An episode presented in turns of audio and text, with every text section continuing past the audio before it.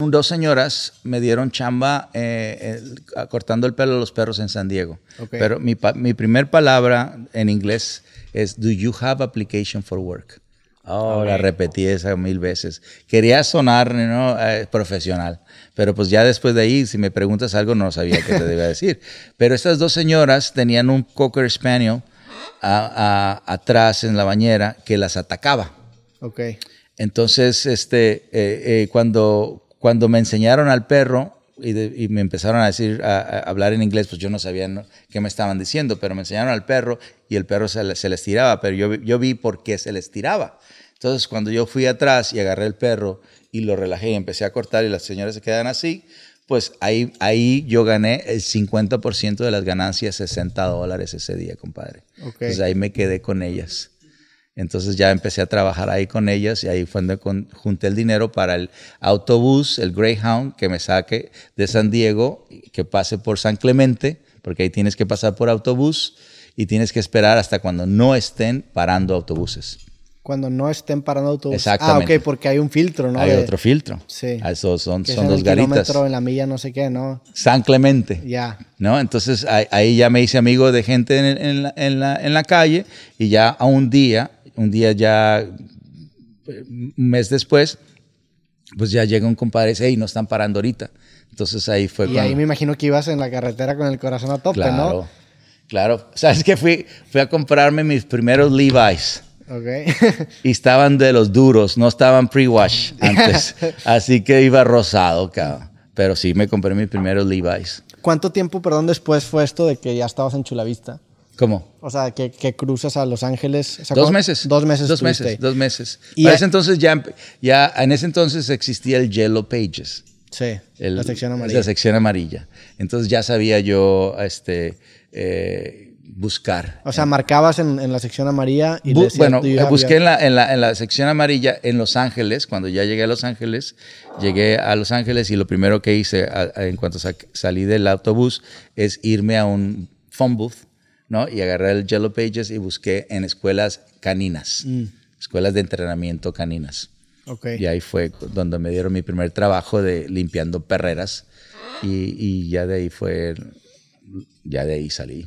Cuando te compraste tus Levi's, ahí ya dormías en algún otro lugar. No, las señoras me dieron chance de dormir adentro Ah, de, su, de su lugar y ahí fue cuando me pegué mi primer baño en una perrera, en una bañera de perros. En una bañera con de champú perros. de perros. Mi primer baño en los Estados Unidos fue en una bañera de perros con champú de perros.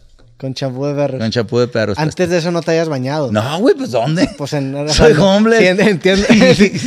sí, lo entiendo. Pero de haber perdido un baño francés. Nada, un- nada, nada, nada. No sabía No hay- no dónde hay ir. dónde, Mira, era, sí también era muy, segu- muy seguro. Porque luego ¿no? te agarra la policía y, y- Exacto. ya, o sea, no podías ni siquiera llamar la atención, Exacto, ¿no? exacto. Entonces yo era a lo seguro, ¿no? O sea, si fueras, si fueras un homeless, que ya no dicen homeless, es un on house, ¿no? Aquí en Estados Unidos cambiaron como que, eh, no me importa. ¿Ya La- cambiaron también? La nomenclatura. Ok. Sí, digo, no importa.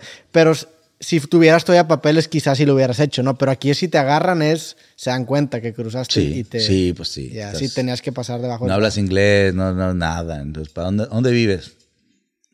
Este güey es ilegal. Qué Pues, todo, lo- todo sobre mí era ilegal. Sí. Todo, todo, todo, todo. Inocente hasta la madre. Tenía 21 años. Tenías 21 años. Y, y entonces te dieron la ch- chance de bañarte ahí y dormías ahí mismo. Ahí, ahí me, di- me dieron chances, se dieron cuenta que yo era homeless, ahí me dieron chance de, de venirme a dormir de vez en cuando ahí a su, a su lugar. Y les limpié su lugarcito porque estaba muy cochino. Ya. Entonces te vas después a Los Ángeles y en Los Ángeles, ¿qué pasa después?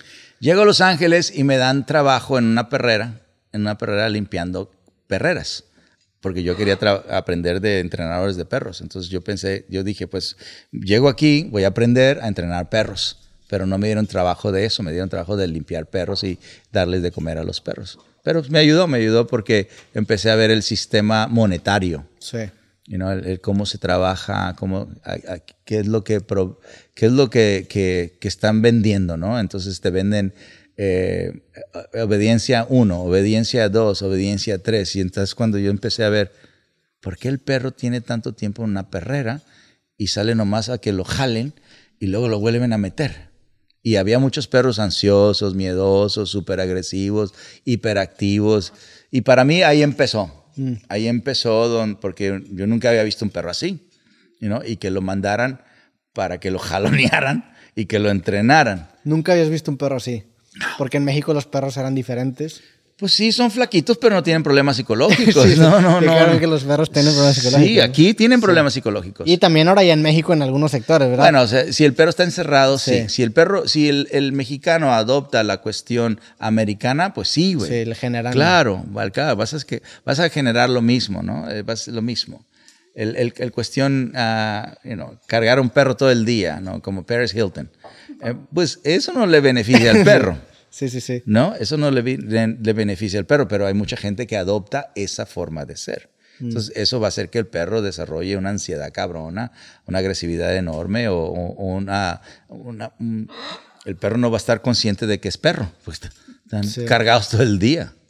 Qué cabrón. Entonces te empiezas a dar cuenta de eso, empiezas limpiando primero y luego, ¿cómo, ¿qué pasa después? Luego, luego este, conozco una persona que se llama Jay Rio. Y, y este hombre, dos personas, Ross y Jay Rio. Y el Jay Rio me dice, ¿sabes qué? Eh, yo te voy a dar trabajo porque a mí me pagaban como 6 dólares 25 la hora. Y, este, y él me ofreció 8.50 la hora con carro.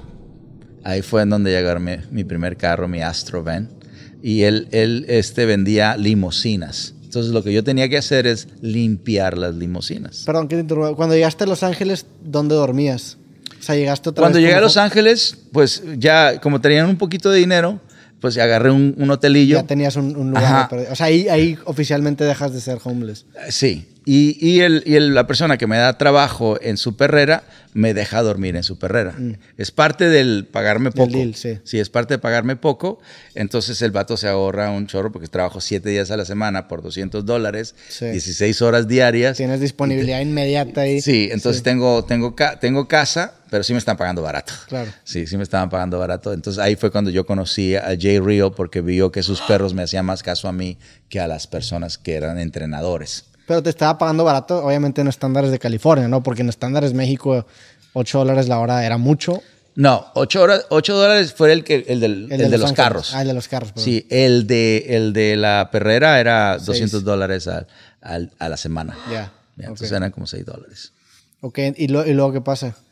Pues luego el, el Jay Real me da, me da chamba en, en su lugar y, y él me ayuda con sus amigos a que me den sus perros para yo trabajarlos. Entonces ya lo que yo aprendí lo empecé a practicar acá. Pero también yo hice lo que me salía natural, que era caminar en manada. Ya. ¿no? El- a- cuando yo empecé acá, a la gente le gustaba que, que su perro fuese entrenado un perro a la vez. ¿no? Y, y para mí eso era no natural. Para mí era la manada que aprendan todos al mismo tiempo. Entonces, eso fue lo que solito se dio y la gente empezó a ver la diferencia entre lo que los Estados Unidos eh, ya daba a lo que yo empecé a dar. Cam- ahí- caminar en manada. Sí, caminarlos primero antes de entrenarlos, ¿no? Del siéntate, échate. Mm. O sea, poner el exercise como prioridad uno, que es lo que es. Sí, en manada. En manada. Porque si van a hacer las cosas, van a hacerlo primero en manada y luego, luego ellos practicarían algo individual. Pero Mm. en realidad las manadas nunca se separan. ¿Y cómo empieza esa fama que, que después te acaba dando a conocer? O sea, esa fama local. Porque la gente te empieza a ver pasar y es una. O sea, empiezas a. ¿Cuántos perros paseabas a la vez? O sea, ¿cómo empieza ese boca en boca a decir, oye, qué pedo con este güey? Pues el, el Ross, el, el- el Ross me da, me da, me da este eh, hospedaje atrás de su casa.